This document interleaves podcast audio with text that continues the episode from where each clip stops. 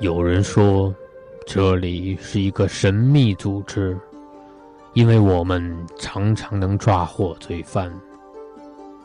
有人说，这里是一个犯罪集团，因为这里常常发生疑案。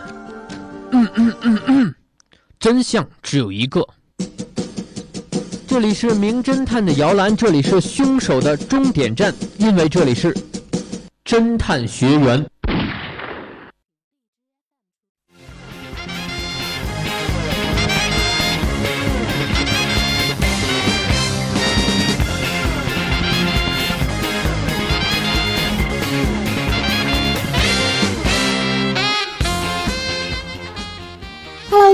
众，欢迎收听 FM 九十五点二浙江师范大学校园之声。这一节是我们侦探学员的时间，我是今天的探长月可。今天呢，探长同样为大家邀请到了两位非常可爱的学员，我们请学员做一个自我介绍吧。啊，大家好，我是学员大兵。听说这次案子有点简单，可能很简单吧，希望自己能猜对。大家好，我是今天的学员润墨。嗯，好的，那。润墨和冰河啊，我想问你们一个问题啊，你们对于案子是更喜欢猜凶手呢，还是更喜欢猜作案手法？一般来讲，凶手吧，因为凶手可能可能从可以从动机啊各种方面比较好推一点点，但作案手法有时候是真的猜不出来。嗯，其实我更加喜欢猜作案手法哦，因为我觉得作案手法是个很有富有逻辑性的挑战。然后虽然我猜不出来，但是我会乐在其中。嗯，好的。那两位学员的观点都不同啊。那非常幸运的是，我们今天的案子有一个是猜凶手的，有一个是猜我们的作案手法的。所以希望两位学员可以各自发挥各自的长处。接下来进入我们今天的第一个案子吧。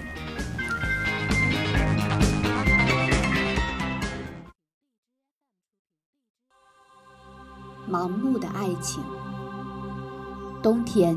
一个普通的早早亮起路灯的傍晚，乐天被邀请去朋友陈鼎的家里吃饭，顺便看一看他刚满月的女儿。陈鼎和乐天是大学时期就在一起的好朋友，两人同样喜欢踢足球，又都长得一表人才，所以当年很受院里女生的欢迎。陈鼎原来有一个念舞蹈系的女朋友，两人过去很要好。一度到要结婚的地步。不幸的是，三年前陈鼎在小区停车场被人用硫酸弄瞎了双眼，不仅失去了当时的工作，女朋友也因为无法接受而离开了他。当时停车场的监控出了一些故障，最后拍摄到的影像只有事件发生前两个小时。一个梳着铜发的女孩子走进电梯的画面。幸运的是，一蹶不振的陈鼎遇到了现在的妻子王莹，他不仅接受了陈鼎的缺点，还一直陪在他身边，鼓励他，支持他，是一位非常温柔的女性。如果说王莹有什么缺点，就是她的面部表情总给人一种僵硬的感觉。陈鼎说。在我的眼睛出了问题之后，我真的觉得活着完全没有了意义。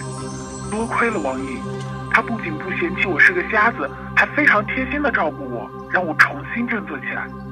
不仅如此，现在我们还有了一个女儿，我对人生还有什么不满意的呢？你不知道，更奇妙的是，王莹和我居然是一个学校的。她是化学系的学生，和我们系这么近，我居然以前都没有见过她。在陈鼎的不停的感慨中，王莹只是时不时的用微笑来回应，仿佛还带着少女时期的羞涩。整场拜访中，乐天唯一听到王莹开口的那次，就只是在陈鼎夸赞女儿长得和母亲一样漂亮时，王莹微微带着嗔怒对乐天说：“她就是喜欢夸张。”事后，陈鼎告诉乐天。王莹总是在说“女儿长得像爸爸，真是太好了”这类的话，让他有些不开心。乐天回到家，找出了以前的相册，想要回顾大学时期的时光，却在足球队的合照里意外发现了一个女生。那个女生有着齐眉的刘海，短发直到头下一点的位置向里微卷着，长相是让人过目即忘的普通，甚至可以被称为丑。乐天合上相册，忽然感觉到一股凉意爬上了他的背后。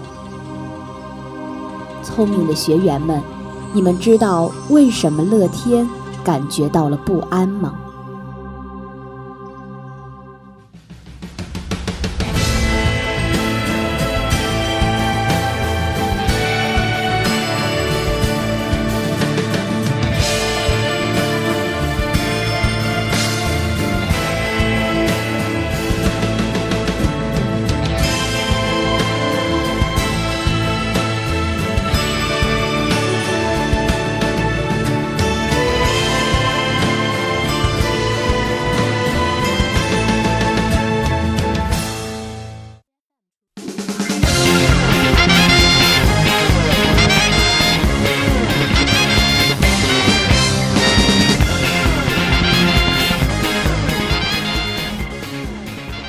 秒钟的思考时间已经过去了，那么我们第一个案子呢？首先让我们猜的是凶手是谁？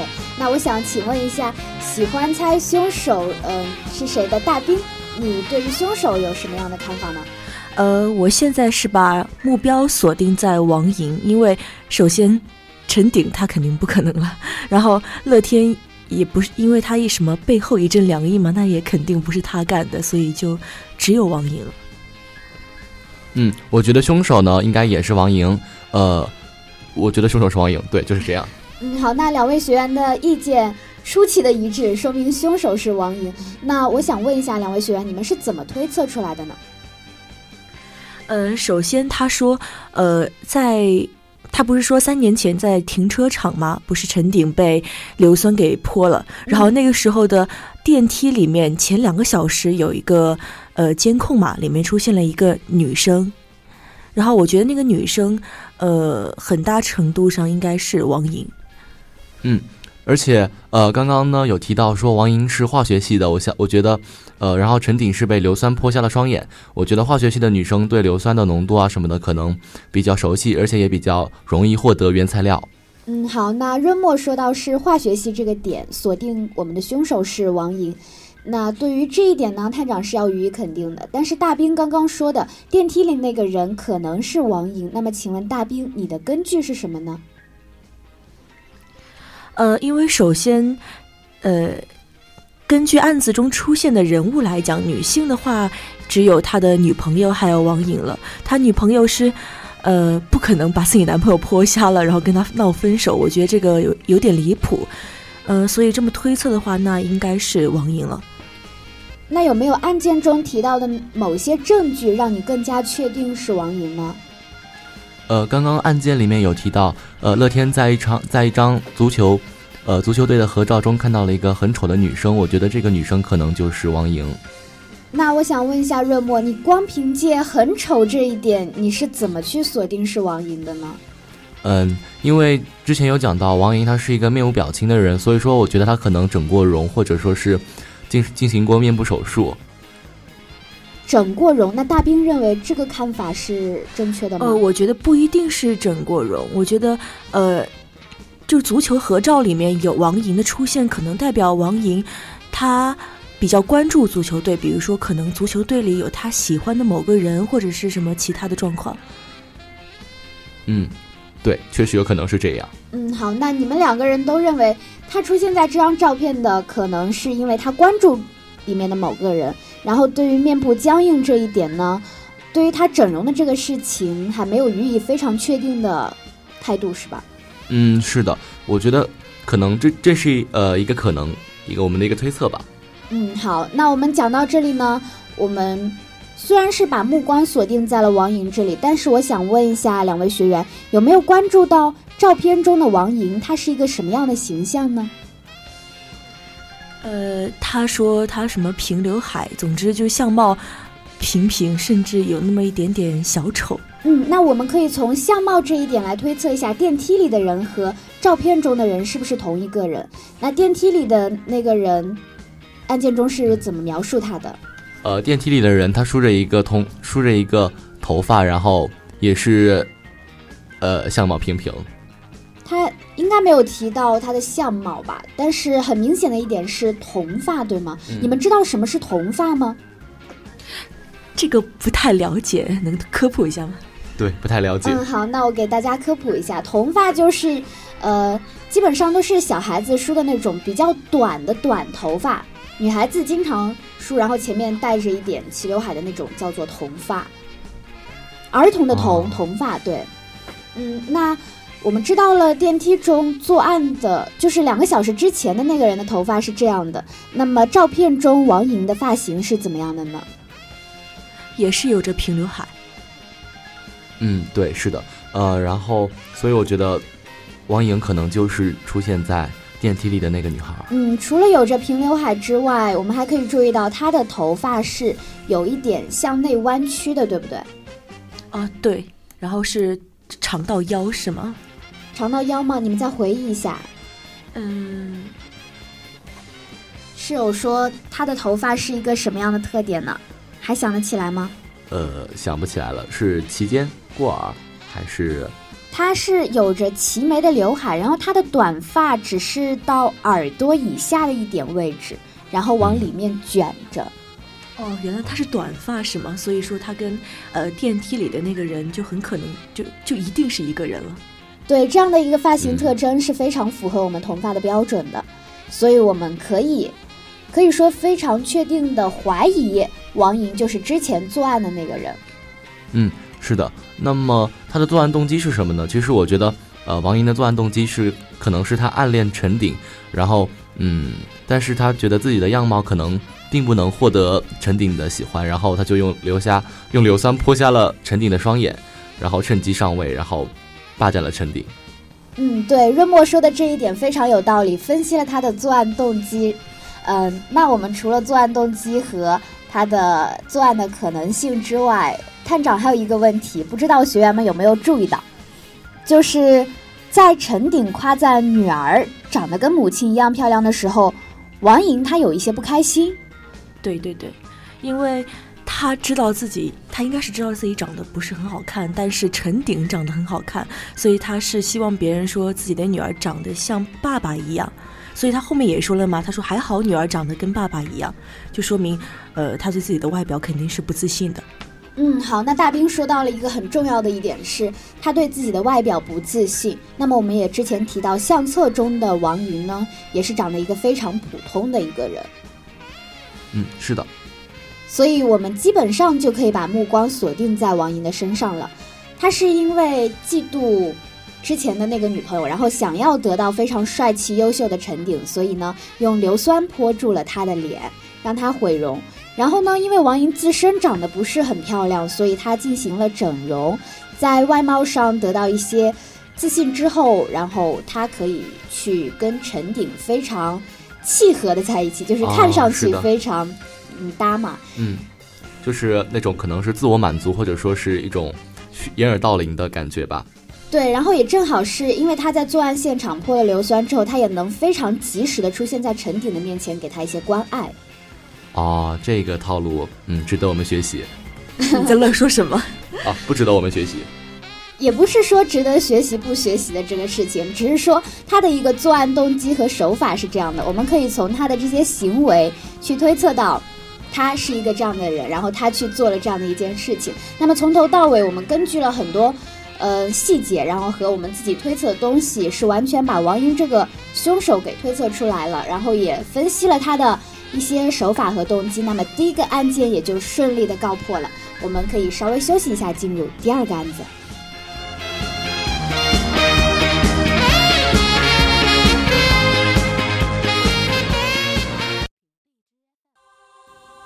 山中悬尸。今日，警方接到一起报案，一位农民在山里发现了一具悬挂在树干上的干尸。法医在检查尸体时，发现尸体脖子上有两条勒痕。警方怀疑这是一起谋杀案，并立刻展开调查。死者名叫乐天，是一个八十公斤的肥胖症患者，平时主要放一些高利贷，并以此为生。乐天的尸体是在半山腰被发现的，而他的车却是在离他两百米外的另外一个地方。其死因是窒息，凶器正是挂着他的那根拖车绳。警方在乐天的车里并没有发现拖车绳，尸体悬挂处的周围还有一些细碎的树皮，车附近可以明显看到打斗痕迹。根据山口道路的视频，警方发现，那天一共有三个人进入过案发地点，依次是胡一、陈鼎和嘉华。通过调查，发现这三人均欠着乐天一大笔钱。胡一说：“我那天是骑着电瓶车过去的，之前是我妈病了，我实在凑不到钱。”没办法，只能向乐天借了高利贷。那次他过去是为了催我还钱，他催得太紧了。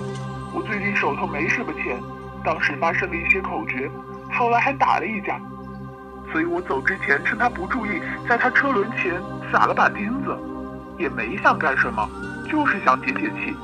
要是说我杀了他，那是不可能的事儿。陈鼎说。那天他突然打电话给我，说轮胎漏气了出让我开车去把他的车拖出来。那俗话说拿人的手短，我也没有办法，只能派车过去帮他了。我当时也是挪用了公司的钱，后来发现窟窿补不上了，没办法，这才借的高利贷。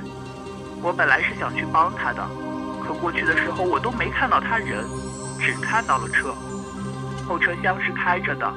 我本来以为他有事离开了一会儿，就想着要不要先拿出来。后来他发消息和我说不用了，我也感到很奇怪，也没多想就走了。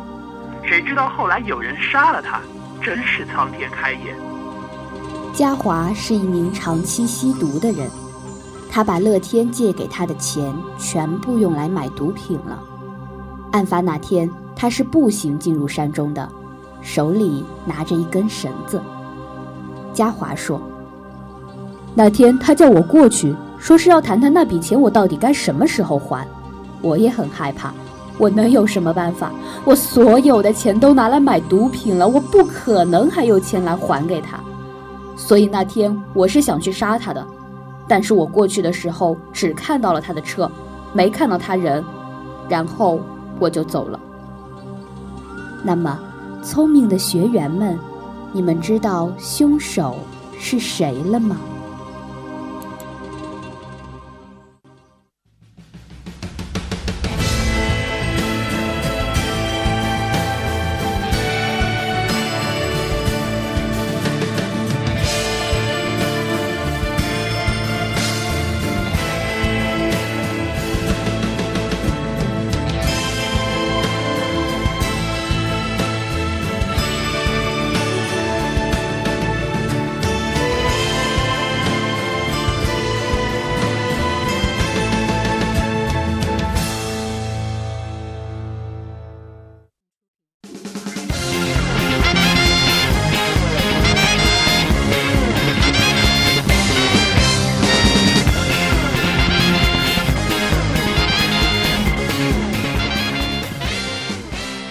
秒钟的思考时间已经过了，我们第二个案子也很快就听完了。我想问一下我们两位学员，你们对于凶手是谁有自己什么样的看法呢？是自杀还是他杀呢？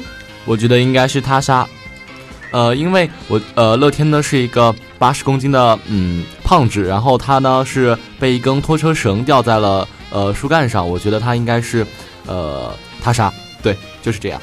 那润墨是认为被拖车绳吊在树干上是他杀，那个大兵认为呢？应该也是，呃，他杀，因为他没有任何自杀的理由。嗯，是的，是的。案件中没有提到理由，但是我们看一下，从现场的痕迹中来看，到底是自杀还是他杀？我们来回忆一下，我们现场到底遗留下了哪些痕迹？呃，现场呢？呃，首先呢，他在周围的树干上，呃，有一些被蹭掉的树皮，然后，呃，他的车停在两百米外的山坡上，呃，还有什么吗？呃，他的脖子上有两条勒痕。对，大兵讲到了很关键的一点，脖子上有两条勒痕。那如果是自杀的话，会是有几条？一条，对，所以我们可以非常的怀疑他是他杀。那刚刚润墨有讲到树皮，对吗？嗯，对，是的。那你觉得，呃，它一些残余的树皮是怎么形成的呢？呃，我觉得应该是在运送乐天的身体的过程中，然后呃，可能是交通工具蹭到了树，然后把一些树皮给蹭掉了。嗯，对，润墨说的很有道理。因为树皮的掉落肯定是有东西使然的，所以我们可以基本上确定是嗯，我觉得可以基本上排除嘉华，因为呃，嘉华他是步行过来的，所以说我觉得凶手应该是图一或者是陈鼎之中的一个。嗯，好，那我们刚刚还刚刚是在分析它是那些树树木的问题，然后润墨突然想到了一点，可以排除嘉华。那我想细细问一下润墨，你为什么排除的是嘉华？就仅仅是因为他是步行吗？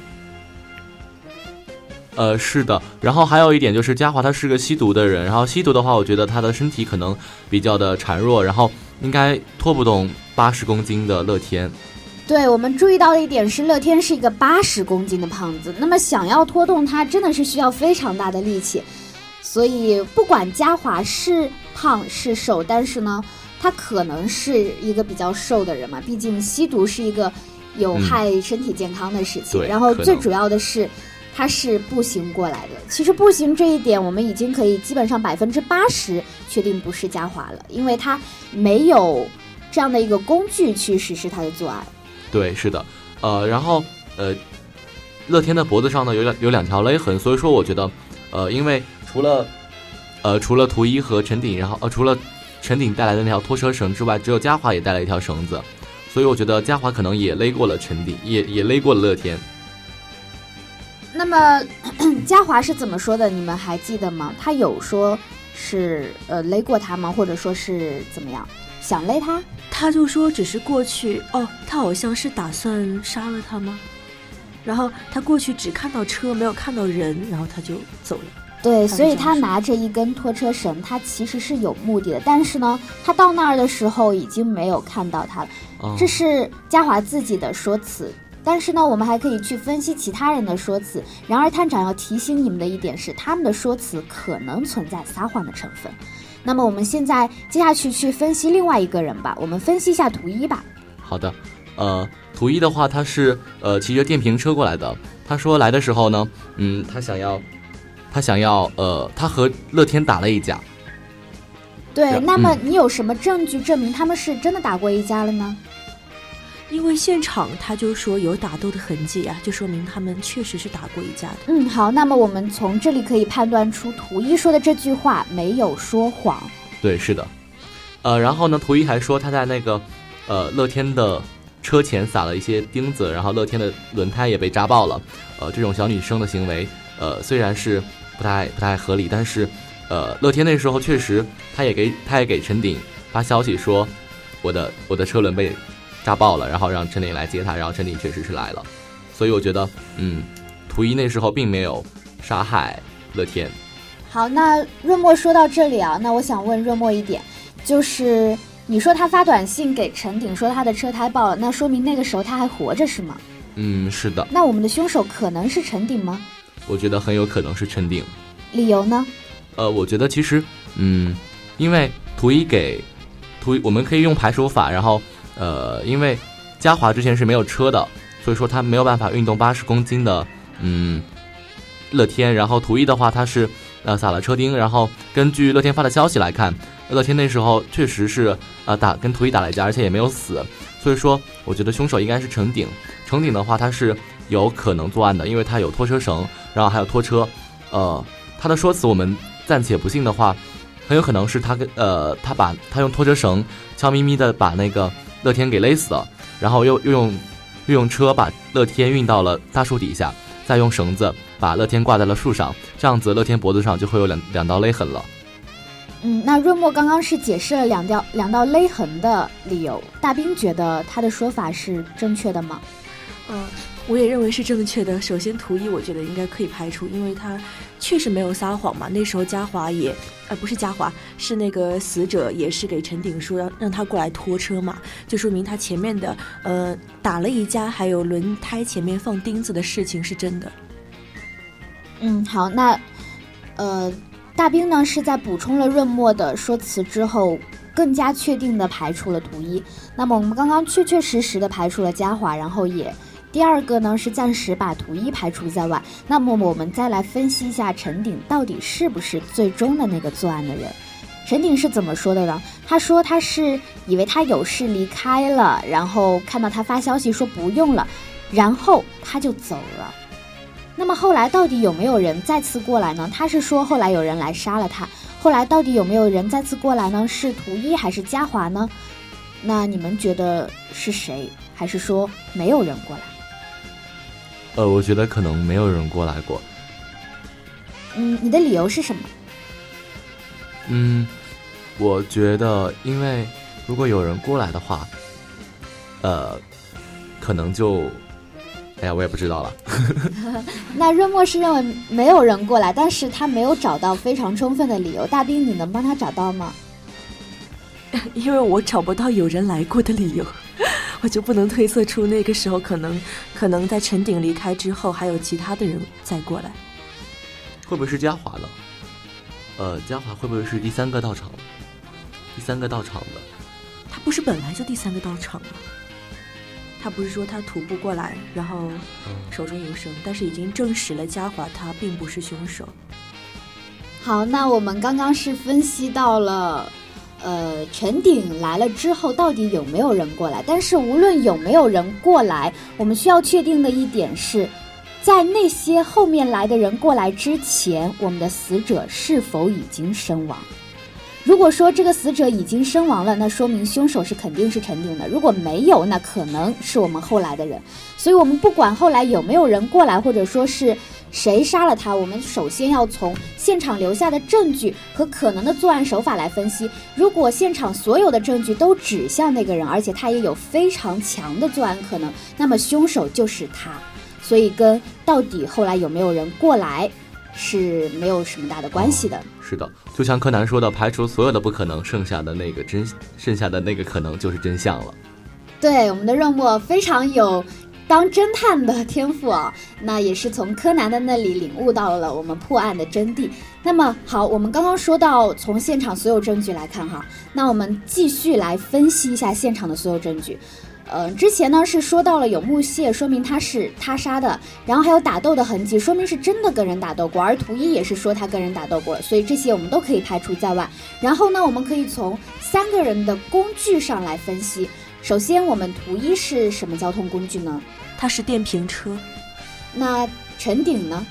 陈鼎他说他是开车嘛，要去拖那个死者的车。嘉华呢？嘉华他说他步行。对，好，那讲到这里，我们已经非常清晰了。我们的死者呢是一个八十多斤的人，所以呢是八十多公斤啊，哈，嗯，那是非常的重了。那所以我们需要拖动它呢，必须是用一个非常有。能力的东西是什么呢？嗯，对，我觉得应该是汽车。嗯，因为我觉得电瓶车可能不太靠谱。我在大半夜的时候载着一个八十多公斤的人骑在路上，我觉得有点困难。何况是他在半山腰间、树林间穿行，我觉得可能会比较难。嗯，好，那其实讲到这里，我们就已经很明显了，我们的凶手就是陈鼎。那么至于那条短信，我们是怎么去解释它呢？呃，短信的话。他可能是在跟图一打斗之后，嗯，我然后发给陈鼎的。诶，其实也有可能是陈鼎用乐天的手机发给自己的，也有也说不定呢。嗯，对，润墨虽然说是一个出于无心的猜测，但是还是有一定的道理的。大兵，你认为呢？我也觉得应该是，就是把他害了之后，就故意做出这种现象来造成自己就是离开的一个理由。对，其实对于凶手来说，任何有可能制造不在场或者是证明他不是凶手的证据，他都会恰如其分的去利用。所以我们知道，这条短信呢其实是他伪造的，因为各种证据都证明他是凶手，所以他不是凶手的证据呢，我们就可以把它排除了，说明这是伪造的。